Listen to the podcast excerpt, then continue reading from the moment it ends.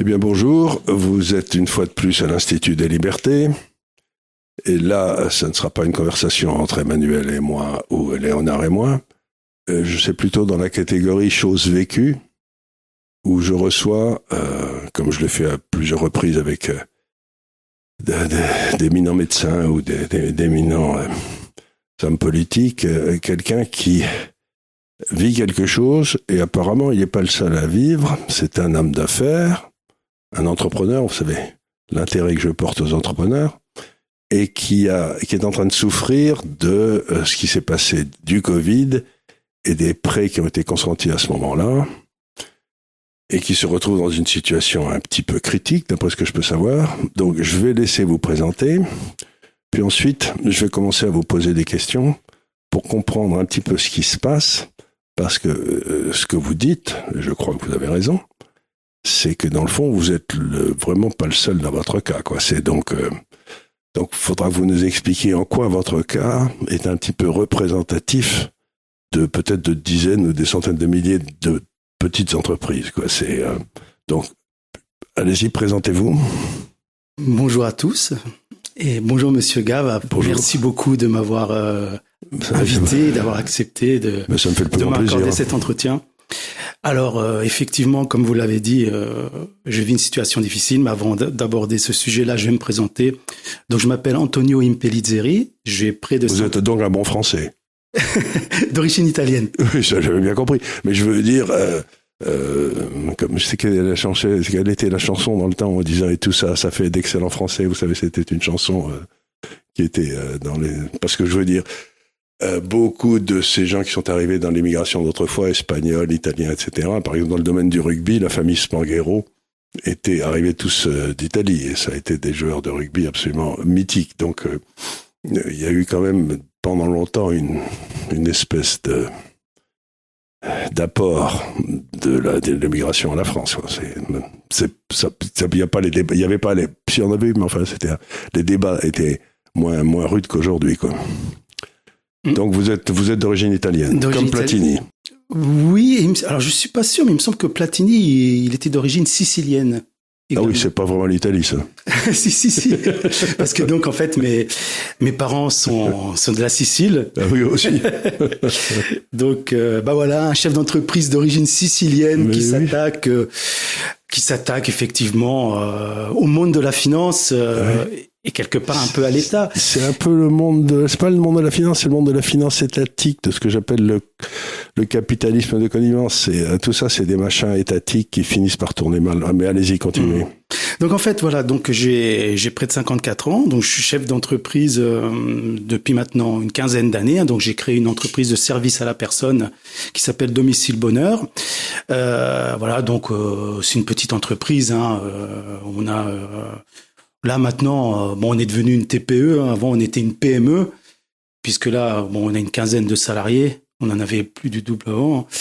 Euh, bon, bah, suite aux mesures d'empêchement euh, de travailler, suite à la crise dite Covid, euh, bah voilà, mon entreprise a vu son volume d'activité baisser.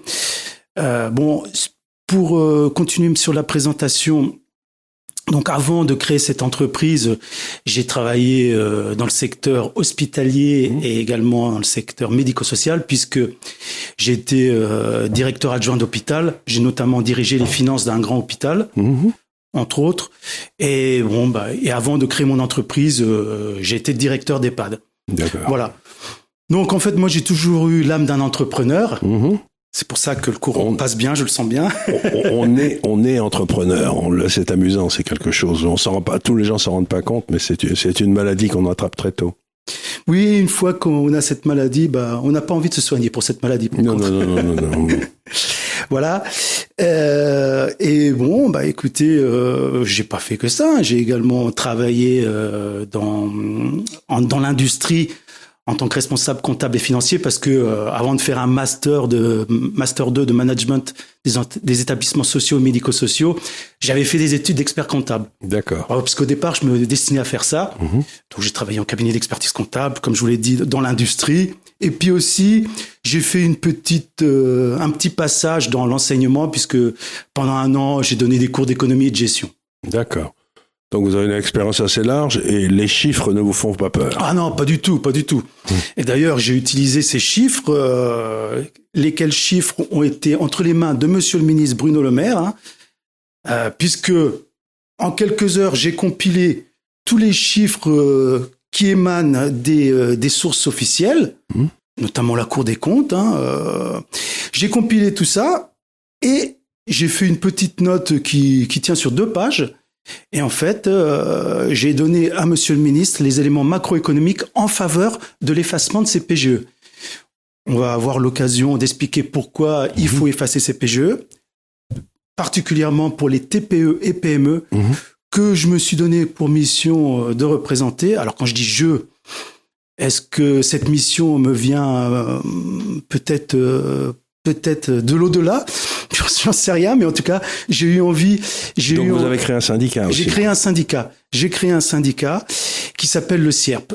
Mhm. Donc CSIERP, ça veut dire Collectif syndical interprofessionnel des entrepreneurs résilients et proactifs. Voilà. Alors je donne l'adresse euh, internet, c'est Oui. donc www.csierp.fr. Voilà. Donc, Euh, essayons de résumer le, le problème dans lequel vous vous trouvez, c'est-à-dire que vous avez sollicité ce prêt parce que votre chiffre d'affaires a quasiment disparu et Oui. qu'il fallait, euh, bon, il fallait. Et puis quand la- les choses ont commencé à redevenir normales, ben, le- il y a toute une série de d'activités qui n'étaient plus là, quoi. Donc vous vous vous vous vous êtes retrouvé devant euh, un effondrement de votre chiffre d'affaires qui était la conséquence du Covid. C'était pas une des conséquences directes, mais ça a été une conséquence indirecte. Voilà. Et donc vous dites maintenant, bah écoutez, vous êtes gentil, mais euh, si je ferme, à la limite, bon, l'État, les banques m'ont fait des prêts garantis par l'État, et ces banques maintenant vont se retrouver, euh, donc elles vont acter cette garantie vis-à-vis de l'État. L'État va donc payer cette dette aux banques.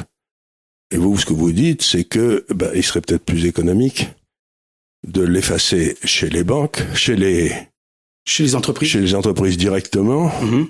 Et comme ça, bah, le tissu économique resterait euh, un peu moins atteint. Et votre et vous et vous dites, d'après ce que j'ai compris, que ça concerne à peu près. euh, J'essaye au début de, de placer le problème, la, la taille du problème. Ça concerne à peu près euh, 200 000 entreprises, ce qui n'est pas rien. Tout à fait. À peu près, euh, vous m'avez dit combien de dettes? Donc moi, j'ai fait mes calculs. Donc Oui. ça représente, au bas mot, il y a 200 000 TPE, PME qui ont une épée de Damoclès au-dessus de la tête. D'accord. Si on leur efface pas le PGE. Je donnerai les chiffres plus précis après. Oui. Sur ces 200 000 TPE, PME, en fait, ça représente 6,5% des entreprises françaises. Oui. En nombre. hein. En nombre, en nombre. Euh, Et- et ça, si ce PGE n'est pas effacé, c'est un million de chômeurs supplémentaires, une perte pour l'État de 3% de richesse créée, de produit intérieur brut. Donc ça fait, si je fais un calcul sur 2500 milliards d'euros de PIB, ça fait une, une perte de PIB pour l'État de 75 milliards d'euros. Et la dette est de combien? Alors la dette, sauf erreur de ma part, je crois qu'elle est de 3000 milliards. Non, non, la dette, la dette Ah, à effacer. Ah, la dette est effacée. Alors, moi, pour moi, je vais vous expliquer pourquoi j'arrive à ce chiffre de 37 milliards d'euros. Mhm. Euh, J'ai fait le calcul suivant. Il y a eu 140 milliards de prêts garantis par l'État qui ont été accordés, toutes Oui. entreprises confondues. Il faut savoir que 60% des montants totaux des PGE ont été accordés aux 10% des entreprises les plus grosses. Oui. Voilà. Donc, ces 60%, ça fait 84 milliards sur 140. Mhm. Donc, c'est 10% des entreprises les plus grosses. Je pense par exemple euh, à, à Renault qui a eu un PGE de 5 milliards d'euros. C'est bien, Voilà. Puis, euh, son cours de bourse a augmenté tout de suite dès que, bien sûr. dès que euh, les marchés ont appris qu'il avait eu un PGE. Et de 5. laissez-moi deviner, si Renault avait des problèmes, il pourrait di- discuter avec l'État pour échelonner cette dette, ne pas la repayer, etc. J'imagine. Bah oui, parce que euh, alors après peut-être que peut-être qu'il l'a déjà fait. Hein. Puis il y a même mieux, puisque euh, alors est-ce que c'est un ami de Monsieur Macron Puisqu'il y a une entreprise toulousaine euh, euh, qui, euh, qui qui donc qui, qui est dans l'aéronautique, dont le siège social se trouve comme par hasard dans les îles Caïmans. Euh, bah écoutez, euh, Monsieur Macron a effacé euh, à cette entreprise 110 millions d'euros de PGE. Alors nous, les petites entreprises, Votre PGE est de combien? Bon moi il est de 94 000 euros. Oui. Il a été absorbé en quelques mois. Voilà. Mhm. Donc faut pas croire. Voilà. Donc euh, moi je demande 94 000 euros d'effacement, et moi on m'envoie sur les roses. J'ai la lettre du ministre de l'économie euh, Mhm. là avec moi là. Donc en fait, euh, alors je vais expliquer aussi ça, ce- et puis après je reviendrai sur les chiffres. Oui. Donc en fait, euh, comment comment se fait-il que mon dossier, moi le petit entrepreneur de province, se soit retrouvé directement sur le bureau de Monsieur le Maire, ministre de l'économie? En fait, c'est simple. Vous avez un correspondant qui s'est occupé de vous. Voilà, un sénateur, Ben voilà. un sénateur euh, là où se trouve le siège social de mon entreprise. Ben, comme- Voilà. je- ben, il a fait son boulot. Bah oui et non, oui et non, euh, oui et non, puisque euh, Enfin, il a envoyé le dossier au ministre, mais le ministre a donné une fin de non-recevoir. C'est ça, c'est ça. D'autant plus que j'avais passé une heure avec ce sénateur. Euh, bon, un petit indice, hein, c'est il est rapporteur général du budget à la commission des finances du Sénat.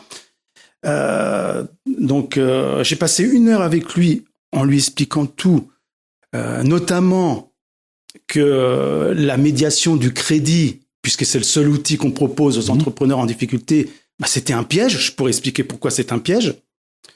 Donc je lui, ai, je lui ai présenté la situation économique de mon entreprise. Il m'avait demandé des attestations.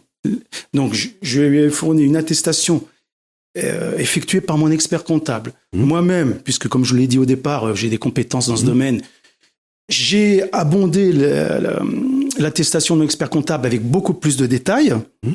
en expliquant que mon entreprise était viable hors remboursement PGE. Oui. Euh, Vous voulez dire que si on vous enlevait ça, vous pourriez continuer à Ah tourner bah, sans problème. Et d'ailleurs, c'est le cas de toutes les TPME, TPE, PME dans mon cas. hein. Donc, on a monté un système pour gagner du temps, et deux ans après, ça arrive à l'effet inverse de celui qu'on recherchait. Mais bien sûr, bien sûr, Pourquoi ça me surprend pas?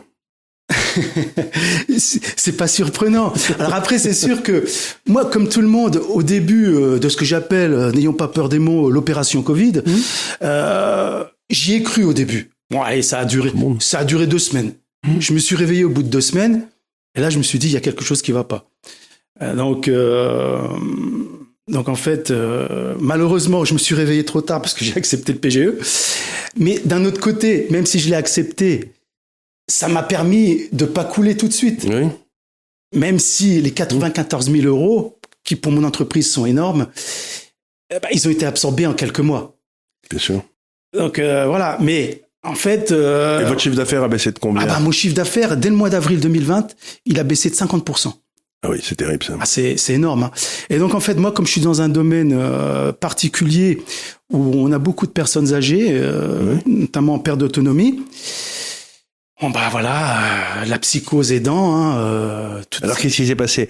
Les gens n'ont plus euh, eu accès à vos services, n'ont plus eu recours à vos Bah, services? c'est-à-dire ils avaient que plus besoin de bouger, ils avaient plus besoin, ils ils restaient chez eux? les gens avaient peur.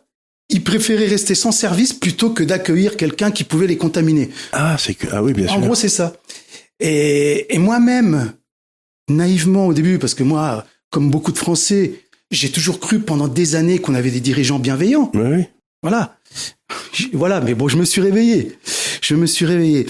Euh, et j'ai décidé moi-même, alors même que les prestations relatives aux personnes en perte d'autonomie, comme par exemple de l'aide à la toilette, etc., euh, bah, les gens ne nous appelaient même plus. Et puis, où il nous, était, il nous a été presque interdit de les prendre en charge. Hein, bah oui. euh, ou en tout cas en prenant des mesures de précaution drastiques, hein, etc. Donc moi-même, ce que je fais pas que ça, on fait aussi des prestations dites de confort, Mmh. ménage, repassage à domicile, etc. Pour limiter les contacts, en bon petit soldat, Mmh. je me suis dit moi-même, bon, on va les mettre en stand-by. Mmh. J'ai fait une erreur. Donc du coup, euh, bah, il y a quasiment. Pourquoi c'était une erreur? Bah, parce qu'en fait, ils sont plus jamais revenus. Ah oui. Voilà. Donc là, Mais ils sont morts ou quoi? Non, bah en fait euh, ils ont ils ont pris des habitudes autres, puis puis ils se sont dit on, on se passe on se passe des services d'une entreprise de service à la personne. Voilà. Et donc en fait maintenant je me retrouve euh, presque trois ans après, euh, bah, toujours au même niveau. Pour tout vous dire, euh, d'ailleurs je le dis dans ma première vidéo de présentation qui date de novembre 2022, que euh, maintenant, après après près de 15 ans de création de mon entreprise, en termes d'activité, je suis descendu 13 ans en arrière.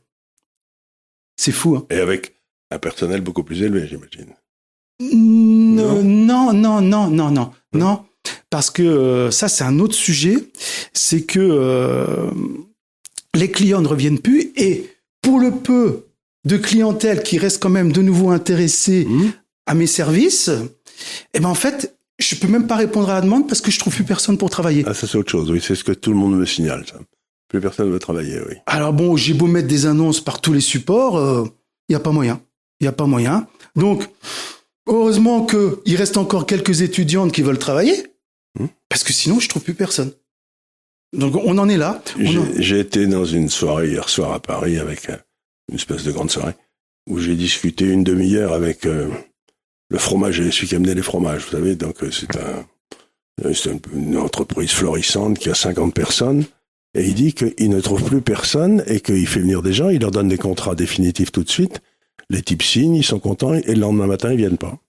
Oui, oui, oui. Comme Il me dit ça arrive tout le temps. Il dit c'est extraordinaire. Alors les anciens, il a une équipe d'anciens qui travaillent très bien. Mais alors il dit ceux qui arrivent comme ça, ils travaillent deux mois, trois mois, quatre mois, puis s'arrêtent. Alors, pour les internautes qui vont faire leurs commentaires en disant oui, oui, mais bon, ouais, comme tous les patrons, il a qu'à mieux les payer. Bah, je les invite plutôt euh, à réfléchir, à faire preuve de circonspection dans leurs propos, puisque moi, en ce qui concerne mon entreprise Domicile Bonheur, on les paye très, très, très bien. Ils sont tous au-dessus du SMIG. En termes d'indemnité kilométrique, c'est moi qui paye le plus, par exemple, notamment pour mon, agence qui se trouve à Nancy. Je suis le seul à leur verser une prime de qualité. Donc, je prends en compte l'appréciation de la qualité de nos services auprès de mes clients. Et plus les clients sont satisfaits des services de mes salariés, et plus celles-ci sont, sont récompensées. Donc, je peux vous dire que moi, elles sont vraiment bien Vous, dites- payées. vous dites celle-ci, c'est plutôt des femmes? Oui, parce que bon, j'ai déjà Oui, eu des garçons, mais c'est très rare dans ce métier. Oui. Voilà, c'est plutôt des femmes. Oui, j'ai l'habitude de oui, C'est l'habitude. Non mais les femmes, tu vois, on voit bien. Toutes les études montrent que si on laisse le choix aux, aux hommes, par exemple dans les sociétés scandinaves, euh, c'est les sociétés qui ont le plus fait pour l'égalité entre les hommes et les femmes, hein, de loin. Et donc on s'en arrive au bout de 40 ans de cette lutte pour l'égalité. Ben, tous les hommes deviennent ingénieurs et toutes les femmes deviennent infirmières et, et médecins. C'est-à-dire que euh, les femmes ont une espèce d'attirance particulière pour euh, le- justement le service à la personne. Tout à fait. Et, et les mecs, ils aiment faire, ils aiment avoir des camions rouges, quoi.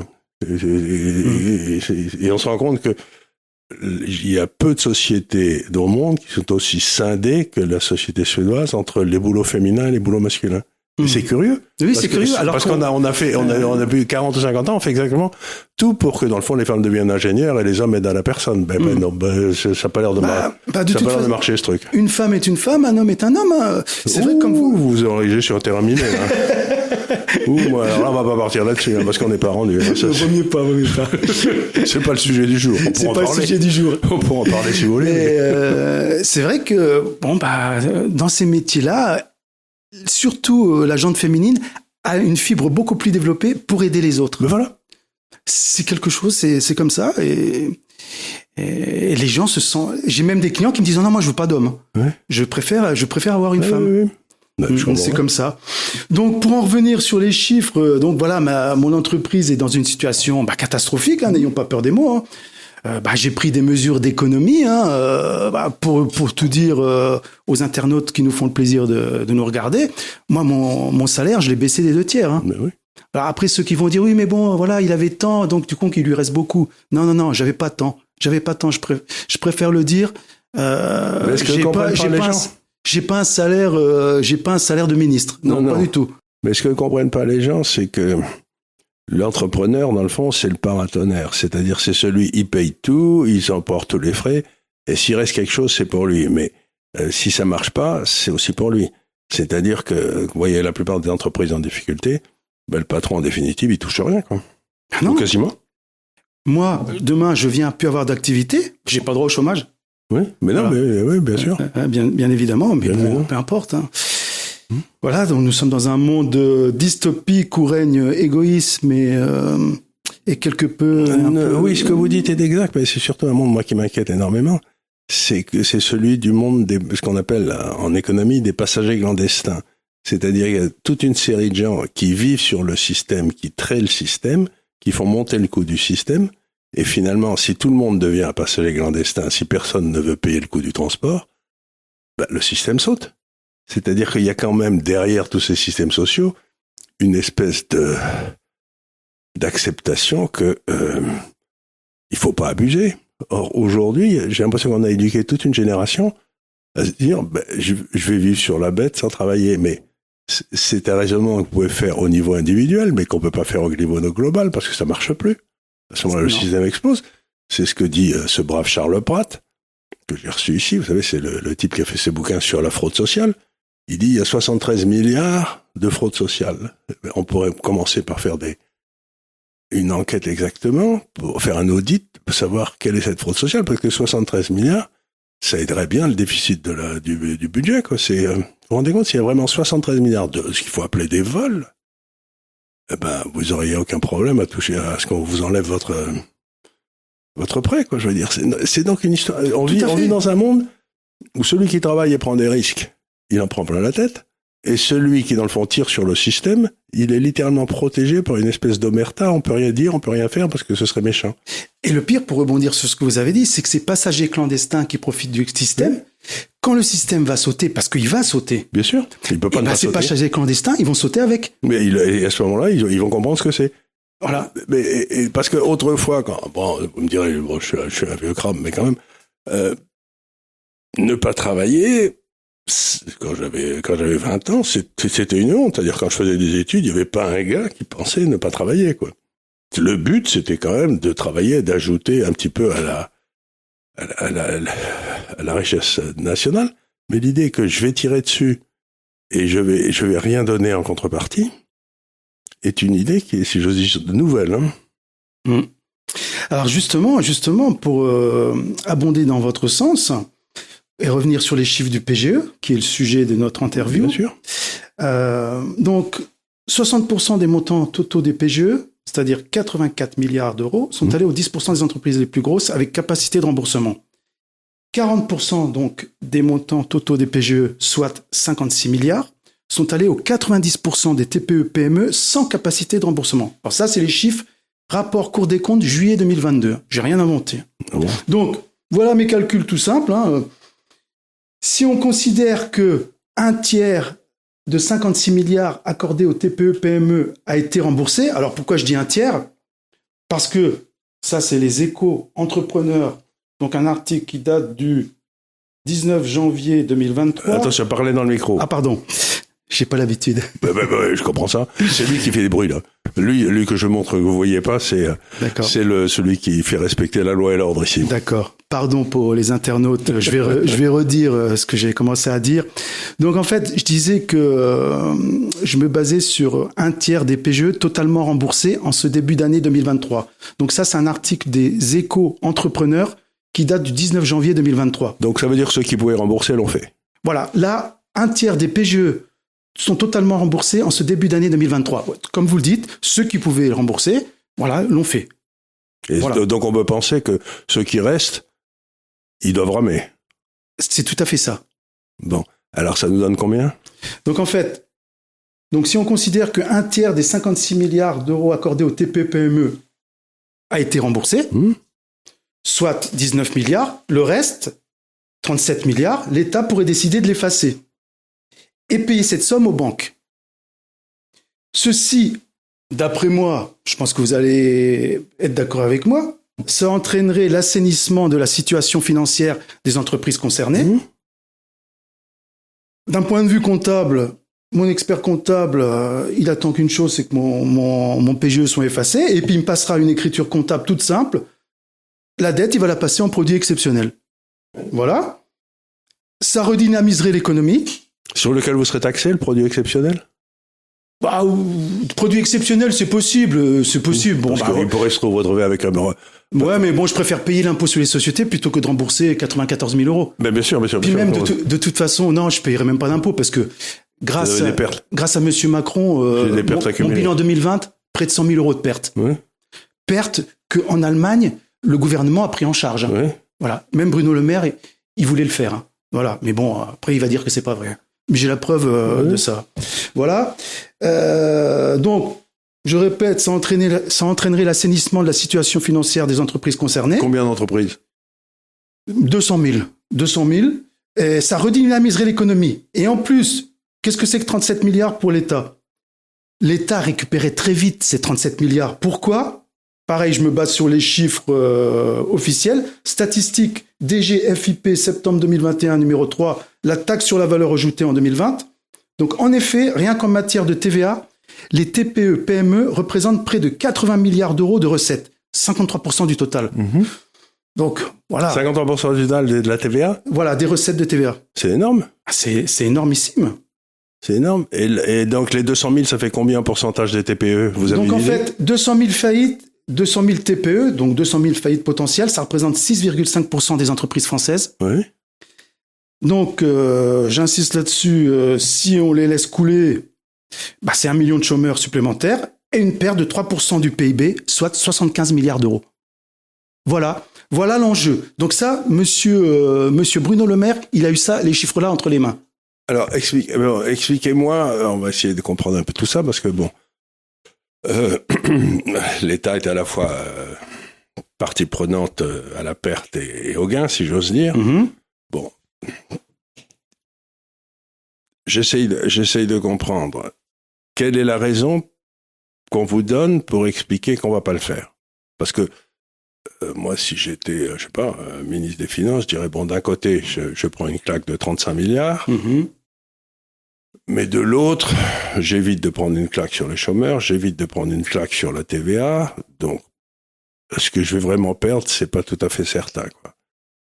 En quelque sorte, il a, il préfère euh, une perte certaine à peut-être une situation euh, qui serait beaucoup plus incertaine, mais où il y aurait beaucoup moins de pertes. Donc, ils, ils se disent, on va prendre cette perte. Donc, ils condamnent à mort euh, 200 000 entreprises, ou je sais pas combien, peut-être un Bah, peu moins. Et la question, c'est qu'est-ce, mais pourquoi? Écoutez, là, vous voyez, Qu'est-ce là- que- essayez de réfléchir si vous étiez à leur place, qu'est-ce que vous feriez Si vous étiez dans leurs chaussures, bah, moi- pourquoi, moi, pourquoi si le feriez Pourquoi vous, pourquoi, pourquoi vous, euh, vous le feriez pas? Non, moi, si j'étais à leur place, euh, déjà, il y aura, euh, tout- tous les PGE auraient été effacés. Mhm. Déjà, c'est c'est déjà la première chose. Et Alors vous après, dites voyez, que c'est ce que l'Allemagne a fait. C'est ce que l'Allemagne a fait. C'est ce que l'Allemagne a fait. C'est dans le rapport, euh, le rapport du sénateur que j'ai rencontré. Je l'ai, je l'ai là. mais C'est- l'Allemagne est dans une situation budgétaire un peu moins critique que nous. Oui, oui. Non, mais après, euh, voilà, les, ça, on- effectivement, euh, on peut discuter là-dessus. Mais, mais là, l'enjeu, c'est de sauver euh, de la faillite 200 000 entreprises. Euh, Vous voyez, aujourd'hui, là, j'ai un badge là sur moi. C'est euh, le badge euh, du, euh, donc avec le Christ. C'est le visage qui est apparu sur le linceul de Turin. Absolument, on en a parlé avec Voilà. M. Zelensky. Et donc en fait, là, c'est le symbole même de la vérité à son paroxysme. de la résurrection, oui. Voilà. Et donc, moi, je porte cette vérité. Et cette vérité me porte. C'est pour ça que je suis là avec vous aujourd'hui. Mhm. Voilà.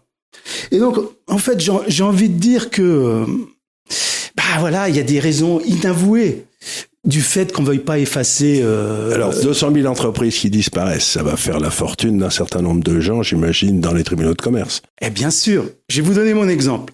Assez régulièrement, j'ai des, euh, des grosses boîtes euh, de mon secteur d'activité qui m'appellent et puis euh, qui me disent euh, voilà monsieur Impellizzeri, euh, on a vu votre site internet, hein, il est bien fait votre site internet. Euh, bon bah j'imagine que vous avez des difficultés. Hein. Oui, oui. Le hasard fait bien les choses. Et ils sont au courant. Donc, euh, j'imagine que vous avez des difficultés. euh, bon, voilà, c'est pas c'est pas facile, hein, surtout avec ce qui s'est passé, etc. hein. voilà. Euh, donc, bah, écoutez, on vous propose de vous adosser à nous. Hein. Vous serez plus le patron. Vous serez quand même responsable de vos agences, mais c'est nous qui devenons les patrons. Et voilà, on va vous racheter votre entreprise. Oui, d'accord. Mais pour combien? Bah pour un euro symbolique. Voilà. Donc en fait, si vous voulez, Mais à ce moment-là, ils vous payent un salaire, ils vont me payer un salaire pour être leur larbin en fait. vous pourrez être dans votre larbin, euh, au bout d'un an de ça, bien sûr. Bon. Et puis après, ils vont m'éjecter. C'est comme ça que ça se passe. Donc, j'essaye de comprendre ce que vous êtes en train de me dire. Vous êtes en train de me dire qu'il y a donc une volonté du gouvernement français d'aider les grands groupes à, dé- à détruire les, pe- les petits. Bah écoutez, euh, encore une fois, euh, la vérité vous rendra libre. Mhm. Moi, je pense que c'est le cas. Moi, je pense que c'est le cas. euh, En tout cas, on voit ça très bien aux États-Unis. Par exemple, aux États-Unis, il y a eu toute une série de, de lois qui ont été passées il y a quelques années euh, qui permettaient aux grandes entreprises de,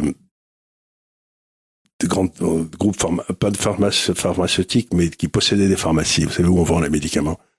Et il y a eu des lois qui ont été prises pour euh, favoriser la concentration dans ce secteur.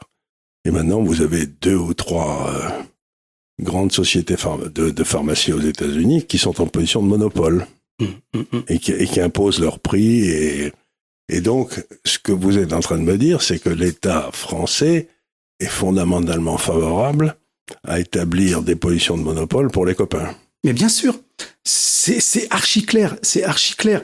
Et d'autant plus que quel est l'intérêt pour l'État de demander et de conseiller aux entrepreneurs qui sont dans une situation catastrophique comme la mienne à cause du PGE oui. et à cause de leur leur, euh, leur mesures leur mesures liberticides qui n'ont pas eu en Suède par exemple. En Suède, travailler? personne en Suède n'a arrêté qui que ce soit. Voilà. Nous on n'a pas demandé d'arrêter de travailler. d'arrêter de travailler. Et on pouvait continuer à travailler. Bref, ça c'est un autre sujet. Euh, c'est un sujet intéressant parce que ce que vous, ce que vous, ce qui transparaît au travers de ce dossier, c'est quand même quelque chose de très important. C'est que dans le fond, ce, ce, ce, cet enfermement des gens, c'était une façon de tuer tous ceux qui étaient proches des gens et de transférer une, partie importante de la clientèle vers des vers des groupes qui sont peut-être un peu moins proches des gens. Quoi. C'est, euh... écoutez, moi je, moi, je, je sais lire. Hein. Donc, il vous suffit de prendre la page 384 du livre de Monsieur Klaus Schwab, pour ceux qui ne le connaîtraient pas encore, président du Forum économique mondial. Mmh. Dans son bouquin sorti en juillet 2020, hein, donc ce monsieur est un devin, c'est marqué noir sur blanc. J'ai la page là avec moi s'il le faut. Hein. Donc page 384 de son bouquin Covid-19, la grande réinitialisation, donc sorti en juillet 2020. Hein. Donc je rappelle que l'opération Covid a été déclenchée en mars 2020. Donc c'est marqué noir sur blanc que grâce au Covid, 75% des petites entreprises vont fermer et ça sera bien, ça sera bien pour les grosses sociétés. Oui, mais c'est exactement bah, ce qui se passe. Écoutez, moi, euh, c'est quand même. Euh, j'invente rien. Non, non, mais on, et on a vu ce mouvement un petit peu partout. Je veux dire, aux États-Unis, il y a ce et ça déclenche quelque chose d'intéressant, c'est que euh, j'essaie de réfléchir, réfléchir à haute voix avec vous ici. Ce que ça veut dire, c'est que dans le fond, nos gouvernements ne gèrent plus du tout en fonction de ce qu'on appelait autrefois le bien commun. Vous savez, qui était une vieille idée justement de l'Église catholique. Une belle idée. Une belle idée que dans le fond, il fallait aider. Et une des façons d'apporter le bien commun, c'était quand même de permettre la liberté individuelle, la liberté d'entreprendre, la liberté de... C'était une des... Euh, on était heureux quand on était libre, quoi. C'est une vieille idée. Hein. Et là, ce qui est en train de se passer, qui est très curieux, c'est qu'ils gouvernent non plus du tout pour le bien commun, mais, mais pour une partie du tissu économique qui cherche à établir des monopoles. C'est ça. Et on le voit partout. On le voit partout. Et c'est extrêmement inquiétant parce que le monopole, par définition, bon, là c'est l'économiste qui parle, son point d'équilibre est à un niveau d'activité beaucoup plus bas, parce que il cherche à maximiser ses profits tout le temps. Donc il cherche pas à maximiser la satisfaction de la clientèle, il cherche à maximiser ses profits. Et donc dans, une, dans des pays où il y a des monopoles, le niveau d'activité économique est beaucoup plus bas, les profits sont beaucoup plus hauts et les salaires sont beaucoup plus bas que dans un régime de concurrence. Mmh, mmh, mmh. Donc, donc euh, ce qui m'intéresse dans ce que vous êtes en train de raconter, c'est qu'on voit une fois de plus cette espèce de d'énorme pression exercée sur l'État qui a été capturé par ce qu'on peut appeler en termes clairs des criminels qui, qui sont, qui sont achetés. Tout à fait. Et en plus, pour rebondir sur ce, ce crime prémédité, euh, là j'invite les chefs d'entreprise, dans mon cas, à bien, à bien écouter ce que je vais dire. Euh, c'est euh, ce qu'il faut savoir, c'est que c'est uniquement lorsque l'entreprise périclite et s'avère définitivement défaillante, mmh. c'est-à-dire soit en cas de dépôt de bilan ou soit en cas de cessation d'activité, que la garantie de l'État peut être actionnée. Donc c'est la première chose. Donc les banques, elles ont tout intérêt à mettre en défaut leurs emprunteurs PGE. Voilà. Donc ça c'est la première chose. Euh, et c'est la même chose. D'ailleurs, pour revenir à ce que vous dites, qui est intéressant, la même chose s'est passée dans le système bancaire. On a fait disparaître toutes les petites banques locales, etc., pour les remplacer par trois ou quatre banques de réseau qui sont des monopoles. C'est ça. Et qui suivent les ordres du gouvernement. Donc, c'est un système qu'on voit partout. Si vous voulez, on est en train d'essayer de faire le même avec les hôpitaux, où on voit très bien que les hôpitaux sont en train de passer sous le contrôle de l'État et plus du tout sous le contrôle, comme il était autrefois, des, des élus locaux et des médecins locaux. Donc il y, a, il y a toute une espèce de tentative de, de ramener le pouvoir économique au centre et de traire la population au maximum. Voilà. C'est Voilà. étonnant. On nous traite comme du bétail. On nous traite comme nous, du les bétail. petits entrepreneurs, on, on vaut même moins que du bétail. Oui, non, on vous, on vous traite comme quelque chose qui est nuisible. Tout à fait. Alors que c'est nous les créateurs de richesse. Mais, ben, je croyais, jusqu'à, j'ai pas les chiffres pour la France, mais pour les États-Unis, 90% des emplois sont créés aux États-Unis par des entreprises de moins de 10 personnes. Voilà. Donc, si vous voulez, en fait, si vous voulez créer, les grands groupes ne créent jamais d'emplois. Ils arrêtent pas de nettoyer, ils arrêtent pas de faire ce qu'ils appellent dégraisser, ce qui est un nom horrible. Donc, c'est intéressant. Alors, bon, on a bien arrêté le problème. La solution n'a pas l'air bien difficile. Troisième question, c'est qu'est-ce qu'on fait? Eh ben, qu'est-ce qu'on fait? Vous avez, des, vous avez, j'imagine, des solution. propositions. J'ai la solution. Ben voilà, ça. Vous, êtes- vous êtes un vrai entrepreneur. Vous avez la solution. Ah oui. On va pas, on va pas attendre. euh, bon, ils nous ont déjà trait. C'est hein. pas eux qui vont la trouver, allons. Non, non, non. Bah eux, euh, justement, ils cherchent la non-solution Et non, au ils profit de leurs amis. au profit de leurs amis, c'est ça. Voilà, c'est ça qui se passe. Alors, bon, voilà, moi, c'est vrai que, euh, bon, on va dire que je suis un battant. hein. Euh, je me laisse pas faire. Hein. euh, J'ai pas l'âme d'un esclave. Et euh, Vous aggravez votre cas, là. hein. c'est pas grave. Mais bah, justement, pour l'aggraver encore plus, j'ai envie, de- j'ai envie de dire que euh, que le maître dépend de son esclave. Et quand l'esclave dit non, le maître meurt. Hmm. Donc, chers amis euh, entrepreneurs, je vais vous donner la solution pour euh, faire en sorte que euh, bah, vous sortiez de votre statut d'esclave. Voilà. Alors, ils sont pas esclaves, mais on veut les transformer en esclaves. bah, on les touche tous un petit peu quand même. Ouais, Voilà. oui, oui, ben, à partir du moment dans une entreprise, je sais pas comme la mienne, où vous avez à peu près 80% de ce que vous payez en salaire qui va directement ou indirectement à l'État, ça finit par agacer, quoi. Vous savez, moi j'ai toujours une vieille blague que je raconte, mais hein, on peut faire des blagues? J'ai le droit? Bon, Bien sûr. Vous êtes gentil.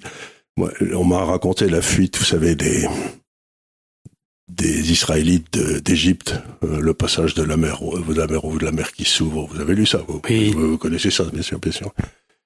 Eh bien, la réalité, si vous voulez, c'est qu'ils sont pas partis parce que Dieu leur a dit de partir ou tout ça. Ça, ça, c'est des, c'est de la, c'est, de la propagande. Ils sont partis parce que le taux marginal d'imposition était à 100%.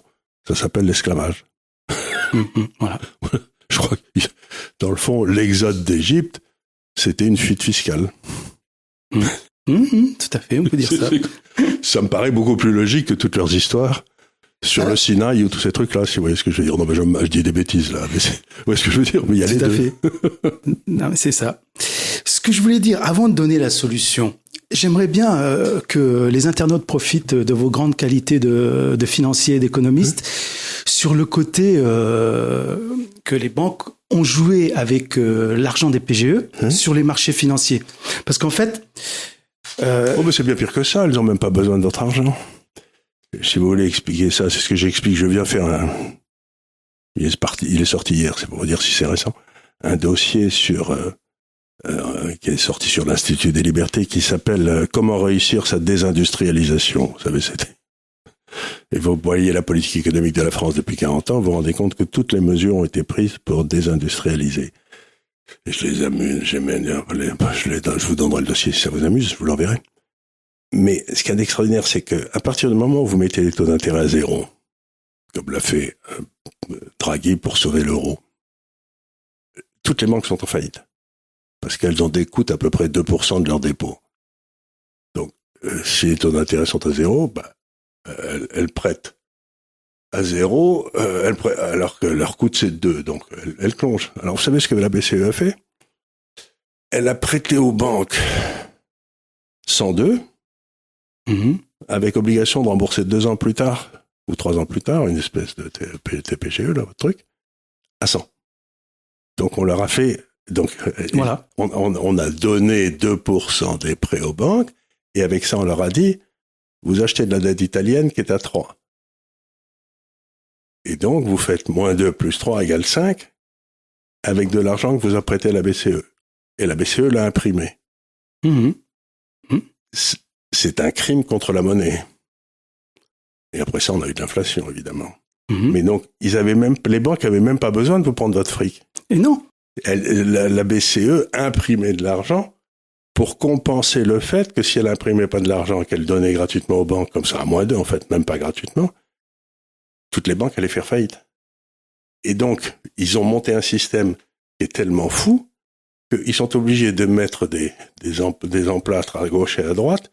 Chaque emplâtre est plus gros que le précédent, mais en fin de parcours, vous pouvez pas vivre dans une société où il n'y a pas de taux d'intérêt, où il n'y a pas de taux de change. Ça marche plus, il y a plus personne ne peut faire des investissements. Donc,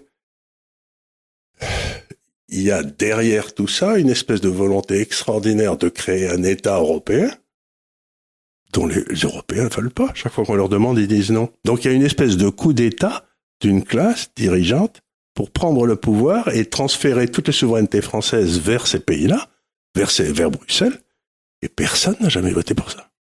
Et ils utilisent la finance. Ils utilisent, ils utilisent, ils utilisent la capacité de la banque centrale à créer de l'argent à partir de rien. Bah voilà. Et qu'est-ce qu'ils ont fait pour les PGE Donc ça a été une opération hyper juteuse pour les banques prêteuses de Bien PGE. sûr.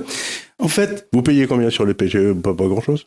pas grand-chose. Bah, moi, je paye rien puisque je j'aurais rien remboursé. Oui, oui. Et je leur rembourserai jamais rien. Oui, Et donc, je vais donner la solution aux autres entrepreneurs. Pour Mais euh, avant, quand même, je voudrais quand même dire euh, que, euh, en fait, ça a été une opération extrêmement juteuse pour les banques, l'histoire du PGE. En fait, ils ont récupéré leur mise tout de suite en se refinançant, ça s'appelle de la mobilisation, Ouais. auprès de la Banque Centrale Européenne. Je vous le dis. Voilà, c'est ce que voilà, c'est ce que vous disiez. En fait, euh, euh, eux, en fait, c'est comme s'ils faisaient un emprunt. Eux, c'est un emprunt à 0%, voire à taux négatif. Et eux, les PGE, ils les, ils les attribuent avec un taux euh, positif. c'est ça. Bah, Donc, ils ont fait ça. le même coup. Plus le fait qu'ils peuvent, qu'ils peuvent vendre leurs créances à des sociétés qui appartiennent à leur groupe. Oui, qui sont des pour pour les sortir du bilan. Voilà, et ils jouent, ils jouent avec cet argent. Ouais. Ça s'appelle de la titrisation. Ouais. sur les marchés des capitaux. Ouais. Et donc en fait, euh, c'est une opération hyper juteuse. Donc en fait, ils consolident leur bilan et puis ils continuent à jouer sur les marchés financiers. Nous, les petits entrepreneurs, on continue à être leurs esclaves, esclaves par la dette. Eux, ils ont tout récupéré et en plus, ils veulent nous mettre en plus en faillite, Mhm. alors qu'ils ont déjà tout récupéré. Où va-t-on? C'est pour ça que là, je reviens sur ce que vous avez dit. On est face à un crime. Oui. Non, on est face à un crime. On peut pas laisser faire ça. Ce n'est pas possible. mais je suis d'accord avec vous, on peut pas laisser faire. Le problème, c'est qu'ils ont bâti des systèmes politiques qui fait que, si vous remarquez, il n'y a pas la moindre différence entre M. Juppé et M. Fabius. Enfin, c'est, c'est le- donc, pendant 40 ou 50 ans, on a été gouverné par une classe unique qui prétendait qu'il y en avait qui étaient à gauche et d'autres qui étaient à droite. Mhm. Mais en fait, ils étaient, c'était vraiment blanc bonnet, bonnet blanc. Comme vous avez dit, j'ai vu une de vos vidéos la dernière fois, vous avez dit, ça m'a bien plu, vous avez dit, euh, euh, vous faisiez la différence entre la gauche et la droite. Alors, j'espère pas dire une bêtise, vous avez dit que euh, la droite, eux, ils croient en Dieu, et la gauche, eux, ils croient au Père Noël, sauf que le problème, c'est que le Père Noël n'existe pas. pas, voilà, c'est ça. C'est Ronald Reagan qui disait ça. Voilà, voilà. C'était une très, il avait, il avait quand même d'excellentes formules, cet homme. Ouais, tout à fait. Donc, alors, expliquez-nous la solution, parce Alors, que j'imagine solution. que la solution, c'est, il n'y a pas d'autre solution dans tous ces problèmes, si vous voulez, c'est qu'à un moment, il faut arriver, euh, si j'ose dire, au coup de fourche. Il faut que l'État et ses représentants aient peur. Bah, alors, voilà. comment vous allez leur faire peur? Eh ben, écoutez, moi, moi, euh, j'ai pas la tête d'un tyran, hein, contrairement à d'autres. Euh, moi, je j'utilise le droit. J'ai un C'est un bon début. J'ai un excellent avocat spécialisé en droit des affaires, qui est devenu d'ailleurs, euh, je, je le salue, hein, euh, qui est devenu d'ailleurs euh, l'avocat de mon syndicat. Parfait. Et euh, donc, euh, ce qu'on a fait, euh, donc j'ai mis en demeure moi-même ma banque prêteuse PGE, et lui, je lui ai demandé de m'indemniser pour le préjudice que j'ai subi en m'accordant ce PGE. Alors, je vais pas rentrer dans les Ah, détails. hein. c'est un, c'est un truc intéressant, c'est-à-dire que c'est un abus de crédit. c'est un peu ça, quoi. Parce que c'est ça un existe, soutien en droit, abusif. en droit, ça existe. Vous savez, bah, celui qui prête à quelqu'un dont il sait qu'il peut pas rembourser commet une faute. Voilà. C'est une sorte de soutien abusif à, une, à, dans- à des entreprises en difficulté. Ça peut être aussi un prêt léonin. euh, Voilà, c'est une- un abus de position dominante, en fait. Oui, hein. c'est ça, oui, tout à fait. Parce que ce qu'il faut savoir, et votre Donc, ce que vous êtes en train de dire, c'est que les entrepreneurs n'étaient pas en position de refuser quelque chose dont ils savaient que c'était une mauvaise affaire. ah bah bien sûr qu'on pouvait pas, c'était pour éviter de mourir. hein. C'était pour éviter de mourir. Donc, à ce moment-là, vous n'avez pas pris votre décision en connaissance de cause, puisque vous- c'était euh, en effet un contrat léonin, et que donc, vous, vous, vous, vous, allez en justice pour qu'on vous compense contre ce contrôlé en un. Tout à fait, parce qu'en fait, en fait, euh, faut savoir que le PGE, contrairement à ce qu'on pourrait penser, c'est un prêt comme un autre. Mmh.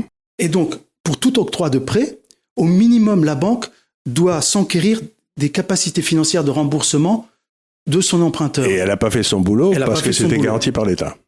Oui, voilà. Mais elle devait le faire quand même.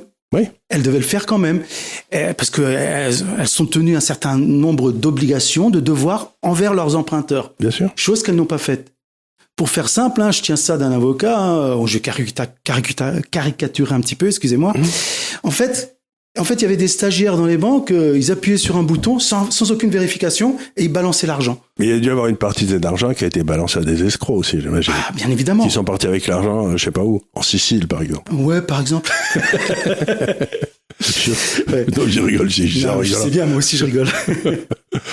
Donc c'est intéressant. Alors vous avez créé un syndicat et ce syndicat, vous demandez aux gens de- bah, d'en faire partie maintenant. Tous Bah, ceux qui sont dans la même situation. Voilà. En fait, euh, je, je leur demande de, de créer une force de d'entrepreneurs euh, courageux, déterminés, parce que il y a que les hommes et les femmes courageux et déterminés qui peuvent renverser le cours des événements. Oui. On va pas se laisser abattre. On va pas se laisser abattre. Je leur demande de nous rejoindre. Là, ça. Redonnez le nom du syndicat. Alors, c'est le CIERP, collectif syndical interprofessionnel des entrepreneurs résilients et proactifs. Alors, www.csierp.fr. Vous serez guidé. On a un kit pour euh, commencer à écrire à vos banques. hein.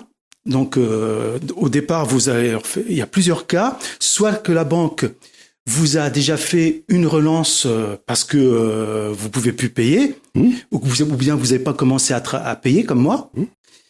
Ou soit que, euh, bah, tout simplement, elle vous a pas fait encore de relance parce que, euh, bah, voilà, vous, vous payez, mais là, il s'avère que maintenant, vous pouvez plus payer. Donc, il y a un courrier que vous pourrez adapter, que vous pourrez télécharger après être devenu adhérent au syndicat. Et euh, suite à ça, bah, vous allez gagner du temps, hein, euh, vous posez des questions légitimes. Et si malgré tout, les banques, comme elles ont fait avec moi, elles vous mettent en demeure, et pire, elles vous mettent, euh, elles prononcent la déchéance du terme de votre PGE en rendant immédiatement exigible la totalité du prêt, et ben dans ces cas-là, pour que vous évitiez ça, je vous propose de faire ce que j'ai fait, et si vous le faites, vous aurez l'appui de mon syndicat au niveau de la procédure que vous, Oui. que vous lancerez. Donc en fait, première étape, vous pourrez télécharger les deux courriers que j'ai indiqués, plus un troisième que je vais mettre en ligne bientôt. Ça sera le courrier de mise en demeure que j'ai fait et que vous pourrez faire à votre banque. Et comme ça, De mise en demeure à quel sujet? En lui disant, ben, arrêtez de me martyriser? C'est un peu ça. Arrêtez de me martyriser parce que si, parce que ça. Voici le préjudice que vous m'avez que vous m'avez créé. Et voici ce que je vous demande en indemnisation de ce préjudice. Est-ce que votre syndicat ne pourrait pas se créer en un groupe qui porterait, préju- qui porterait plainte soit contre l'État, soit contre les banques, au nom de tout le monde? Alors, justement, pour ça aussi, il faut qu'on obtienne une masse. Oui, Il faut qu'on obtienne une masse. C'est pour ça que là, je lance un appel aux entrepreneurs courageux. C'est ça. Donc Voilà. à ce moment-là, vous pourriez représenter un- une espèce d'intérêt collectif et vous, serez, vous auriez peut-être le droit de- de- de- de- d'aller en justice au, au nom de gens qui sont vos, vos Tout commettants. à fait. On peut, je peux, le syndicat peut ester en justice. hein. Oui, oui. Voilà. Mais dans un premier temps, parce que le temps joue en notre Il faut défaveur. qu'ils arrêtent les procédures tout de suite. Il faut Parce, bloquer. parce que le problème, le problème, je vous donne mon exemple. Moi, heureusement, j'aurais coupé l'herbe sous les pieds. Donc c'est ça que je propose aux gens de couper l'herbe sous les pieds Mmh. de leur banque, parce que du jour au lendemain, ils peuvent prononcer la déchéance du terme du PGE et rendre immédiatement exigible la totalité du prêt. Et fermez votre compte. Voilà, et fermez votre compte et il vous laisse huit jours. Moi, il m'avait laissé huit jours pour payer la totalité du prêt, sinon tribunal de commerce, redressement judiciaire, et c'était la fin. Donc en fait, je leur ai coupé l'herbe sous les pieds, je les ai assignés devant le tribunal de commerce de ma ville, Euh, et donc voilà, je suis tranquille et là. Et vous attendez maintenant? Ben maintenant, ben on est parti pour, pour au moins un an, voire plusieurs années. Pendant ce temps-là, de toute façon, j'ai rien payé et je payerai jamais rien. Et ils vous embêtent plus. Et en attendant, c'est pour ça que les, mes Et chers- la justification morale de ça, c'est de dire dans le fond, si l'État nous avait bien foutu la paix et si on avait été comme en Suède, on nous avait pas enfermés et on n'avait pas tué notre business, bah euh, j'aurais pas eu besoin du prêt. ben bien sûr, Et donc euh, en fait, c'est une faute lourde qu'a fait l'État avec cette histoire d'isolement dont on sait aujourd'hui que ça marche pas du tout d'ailleurs. Et donc vous demandez vous demandez réparation à l'État de ce préjudice compte tenu d'une décision complètement idiote qu'il a prise. Mais bien sûr, puisque en plus, c'est pour ça que je remplis encore le terme de crime. Nous, les petites entreprises, on n'a pas les capacités de remboursement. Voilà. encore une fois, j'ai donné tous les chiffres au ministre. Mmh. Euh, voilà, je, suis désolé, quoi. Soit ils effacent ce PGE, comme, comme d'autres pays l'ont fait, mmh. ou soit bah, bah, qu'ils le disent franchement, qu'ils veulent, qu'ils veulent leur but, bah, c'est d'écouter les injonctions de Monsieur Klaus Schwab, c'est-à-dire transférer le patrimoine des classes moyennes, du moins le peu de patrimoine qui leur reste, vers les plus riches. Voilà, c'est ça. C'est pas c'est pas tellement de transférer, c'est de créer partout des situations de monopole dans le domaine de la santé, dans le mmh. domaine de la de l'éducation, dans le domaine de la recherche médicale, dans le domaine. Vous savez, euh, un type que j'aime bien qui s'appelle euh, le docteur Raoult que, vous connaissez bien sûr. Il a eu une phrase très profonde un jour. Il était interviewé euh, chez Sud Radio. Il a dit dans le fond, il y a deux sortes de sociétés. Vous avez les sociétés qui, qui agissent sur l'obéissance et les, les sociétés qui agissent sur la compétence. Et dans le fond, le monde des petits entrepreneurs, c'est le monde de la compétence. Et le monde administratif, c'est le monde de l'obéissance. Et le monde de l'obéissance ne supporte jamais la concurrence des gens de la compétence. Et c'est même pire que ça, monsieur Gave. Dernièrement, là, là, ça y est, là, euh, apparemment, euh, la crise dite Covid est terminée. Donc, ça y est, les fonctionnaires reviennent euh, faire leur contrôle. Donc dernièrement, euh, on était tranquille avant, hein, tant mmh. mieux. Mais bon, maintenant ils reviennent. Hein, il faut bien qu'ils justifient leur salaire. Donc j'ai eu un contrôle d'un inspecteur du travail récemment là. Mmh. Donc le gars, je lui explique que j'ai du mal à recruter des gens suite à tout ce qui s'est passé, etc. Je lui donne des exemples et le gars il nie. Il dit que c'est pas vrai. Donc en fait, ils viennent vous contrôler comme si c'était rien passé et il nie les choses. Donc en fait, je me pose la question, ont-ils eu des consignes? Au lieu de nous laisser faire, essayer de, faire repartir notre business qu'on a créé euh, sur plusieurs années, euh, sur le travail de toute une vie, non, on vient encore vous enfoncer. Ben oui, c'est ce que c'est ce que disait. Euh, vous connaissez l'histoire, elle est célèbre. Enfin, c'était le le patron des des armateurs de Saint-Malo, qui étaient les armateurs de Saint-Malo à l'époque étaient en très grande concurrence avec les armateurs anglais. Hein. Et Louis XIV est venu leur rendre visite et leur a dit comment je peux vous aider? Ils ont dit sire, surtout ne nous aidez pas.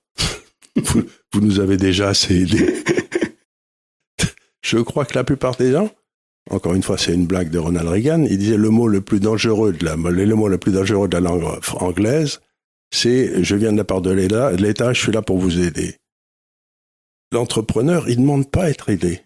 Il demande à ce qu'on lui foute bien la paix. Exactement. Qu'on lui foute bien la paix, qu'on lui, qu'il paye les impôts et que ça change pas tout le temps, et qu'il puisse s'occuper de son business et le développer. Donc, cette idée que je vais venir vous aider, c'est une des idées les plus dangereuses qui soit. On n'a pas besoin d'être aidé. Non, nous on ne demande pas l'aumône. Nous, on veut qu'on nous foute la paix. Voilà. Nous, on est des créateurs de richesse. On sait prendre des risques. Oui. On sait, voilà. on se casse la gueule, ben, bah, c'est bien triste, ma pauvre dame, mais euh, c'est. On rebondit. On n'attend pas que tout arrive sur un plateau. En fait, vous l'avez dit aussi dans une autre vidéo, en fait, euh, les gens qui sont au pouvoir, ils craignent les entrepreneurs. Ils craignent. Ils craignent les entrepreneurs. Mais c'est dis, c'est pour eux, c'est l'ennemi naturel, parce que c'est ceux qui n'obéissent pas. Voilà, et euh, on n'obéirait pas. En tout cas, les adhérents du CIRP n'obéissent Vous avez été un mauvais élève en classe? Non, j'étais un bon élève quand même. Ah bon, quand même? Parce que souvent, moi, les entrepreneurs, d'habitude, c'est des têtes de cochon. En général, ils n'ont pas fait des études particulièrement brillantes. Si j'ai redoublé ma quatrième. Ah oui, euh, c'est un bon début. moi, j'ai redoublé ma quatrième, ma troisième et ma première. C'est pour vous dire si. Ah bon, d'accord. J'ai cru que ça s'arrêterait jamais. non, non, mais euh, non, mais voilà, il n'y a pas de fatalité. Mais non, il n'y a pas de fatalité. Je vois là, sur internet là, il y avait encore un restaurateur. Oh oui, voilà, il va falloir rembourser le PGE. On n'en peut plus, on va fermer. Mais mais mais qu'est-ce que vous attendez? Hein J'ai créé un syndicat. Bon, ok, ok, moi, voilà, euh, je suis pas, je suis pas le président du plus gros syndicat patronal de France. Hein. D'ailleurs, que j'ai que j'ai eu au téléphone, hein, je lui ai fait un mail. Bah, il m'a il m'a fermé la porte. Hein. Alors, est-ce que c'est parce que euh, il a obtenu le marché euh? C'est peut-être aussi parce qu'ils font les syndicats patronaux français au niveau le plus élevé ils sont peut-être pas mécontents que dans le fond on, détruise un peu leur concurrence. Hein, c'est, Bah oui, je crois qu'ils sont pas mécontents du tout. Hein. Non, je crois que ça fait partie du deal. Et puis je pense qu'aussi qu'ils se nourrissent beaucoup sur la bête parce que ce monsieur dont, je ne citerai pas le nom, mais tout le monde le reconnaîtra. Euh, bah écoutez, comme par hasard, il y a vraiment du hasard qui fait bien les choses. Hein. Il a obtenu le marché de la réfection de la cathédrale Notre-Dame de Paris. Se nourrit-il sur la bête, ce monsieur? Euh, en tout cas, il le fait pas à perte. Je suis bien tranquille. Voilà. Donc, donc apparemment, lui, euh, il a les capacités parce que je crois qu'il a eu un million d'euros de PGE, lui. Il en a déjà remboursé la moitié. hein. Il peut se permettre. Hein. Oui. Bon, alors nous, les petits, alors ce monsieur est censé représenter les TPE, PME, mais nous, euh, bon, ben voilà, bah, c'est comme ça. Un prêt, ça se rembourse. Ah, c'est pas de chance. Hein. C'est vrai que ça me fait mal au cœur. Hein. Surtout que ce monsieur, soi-disant, euh, il se réclame de valeurs chrétiennes. Bah, je sais pas où elles sont ces valeurs chrétiennes, mais euh, on n'a pas le même Dieu visiblement. Vous savez, si vous lisez les évangiles, a un truc qui est évident dans les évangiles alors qu'il sort, c'est que euh, Jésus ne dit jamais à, Pierre d'aller dire à Jean d'aller bosser faire la charité. Il dit si tu veux t'en occuper, tu t'en occupes toi-même. Donc le le message des évangiles, c'est que Dieu ne sait compter que jusqu'à un. Il en a rien à foutre des syndicats, si j'ose dire. Et c'est la deuxième, c'est tous ceux qui prennent des risques sont toujours pardonnés, tous ceux qui ne prennent aucun risque, les rentiers, ils vont toujours en enfer. hein. Et donc, les messages des évangiles, c'est la suprématie de l'individu et la sanctification de la prise de risque. Si vous prenez pas de risque, vous vous emmerderez toute votre vie. Je sais pas s'il y a une vie après, mais en tout cas, vous vous emmerderez toute votre vie. Donc, vous serez en enfer toute votre vie. Exactement. Prendre des risques, c'est quand même accepter de rigoler. C'est pas idiot, hein? Tout à fait. Mais prendre des risques, pour moi, c'est, c'est presque une joie de prendre un risque. Et puis, Bah oui, c'est, c'est, on s'accomplit à prendre du risque. Oh, oui. Et quand on a le résultat de notre prise de risque, bah c'est vraiment. euh, Oui, Alors si c'est, ça m'a pas marché, bon, on n'en parle pas à sa femme, mais voilà quoi. bien on lui en parle. Elle, bah, elle le sait, elle le sait, ça va sans dire. Mais Non, bah non, mais voilà, il n'y a pas de fatalité. Il n'y a mes- pas de fatalité. Mes chers Donc, euh, confrères. Écoutez, euh, honnêtement, je le dis à tous ceux qui nous écoutent et qui veulent bien nous écouter, euh, il faut que vous- tous ceux qui sont dans cette situation doivent aller dans votre syndicat. Merci doivent- beaucoup, monsieur Doivent, doivent, doivent s'inscrire et doivent peser parce que on vous a fait un tour de cochon. Ah oui, non, mais là, euh, bah, re- remplacer du chiffre d'affaires par de la dette, c'est non seulement une ineptie, mais Oui. c'est une tromperie. Oui. C'est une tromperie. Euh, à un moment donné, stop. À un moment donné, Il stop. eût mieux valu que le gouvernement prenne, je sais pas, 20% de votre affaire et vous l'achète à- au prix du TPG, là, puis voilà. Puis ensuite, vous auriez racheté petit à petit au fur et à mesure que vous aidez, ça aurait été plus malin. Bah oui, mais bon, apparemment, c'est pas le chemin. euh, Non, parce qu'ils prennent jamais le chemin de la propriété, ils prennent toujours le chemin de l'accroissement du rôle de l'État. Exactement. C'est ce que je montre dans mon papier que j'ai Mhm. fait là. Donc, Alors- oui, Je- Moi, en fait, je propose plusieurs futurs. oui. Il y a plusieurs. Du moins, non, je propose un futur, pardon. Il y a plusieurs futurs qui s'offrent aux entrepreneurs de ce pays, qui sont, qui sont étranglés par la dette PGE.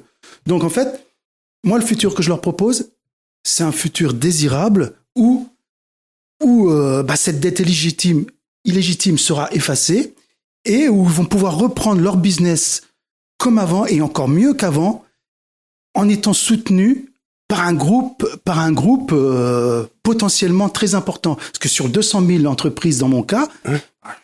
rêvons un petit peu. Ouais. 1000, 10 000, bah, ça y est, euh, en deux jours, c'est terminé. Oui, bah, à ce moment-là, le gouvernement cède tout de suite. Bah voilà. Et donc, on va les faire céder. On va les faire céder, mes chers confrères. Ben voilà. Ayez confiance en vous. Ayez confiance en vous. Eh ben, écoutez, on va, on va conclure là-dessus parce que je vois qu'on a déjà tourné une heure. Vous voyez, le temps passe vite quand même. hein. En tout cas, moi, ça m'a paru rapide. Et puis, euh, mais encore une fois, euh, vous avez, vo- vous avez euh, votre sort entre vos mains, c'est comme ça qu'il faut le dire. Tout à fait. Vous, tout à n'êtes- fait. vous ne, ne vous laissez pas massacrer. Exactement. Libérez-vous intérieurement. N'ayez Ayez confiance en vous. n'ayez pas peur. N'ayez pas peur. Tout à fait. Tout à fait. C'est la phrase qui est dite le plus dans la Bible. N'ayez pas peur. N'ayez pas peur, n'ayez pas peur. Rentrez Et nous n'avons pas peur, Nous n'avons pas peur. Même si on connaît euh, euh, comment fonctionne notre président, pour qui il fonctionne, on connaît ses méthodes. Mais il fait pas peur. Voilà, il, il- il Lui, fait- il a peur tout le temps. J'étais Ouais. à côté de l'Élysée hier, c'est absolument extraordinaire. C'est un bon cœur. Ce type a peur. Voilà. Parce que vous voyez, il y a des chevaux de frise, il y a des automitrailleuses, il y a des. Mais vous dites, mais de quoi a-t-il peur Mais voilà, de quoi a-t-il peur? Mais, oh, Voilà, Il a peur des Français? Bah, il a peur des Français. Mais nous, Monsieur Macron, je vous le dis euh, droit dans les yeux, si vous me regardez, nous n'avons pas peur de vous. Nous Voilà. sommes des entrepreneurs. Voilà. Allez, zou. Voilà. Ça me paraît une bonne, une bonne conclusion. On n'a pas peur. Merci beaucoup. Et puis, j'espère que cette vous. vidéo va bien marcher parce que elle est importante. Merci beaucoup, Monsieur Gave. Mais je vous en prie, et ravi de vous avoir réussi. Merci.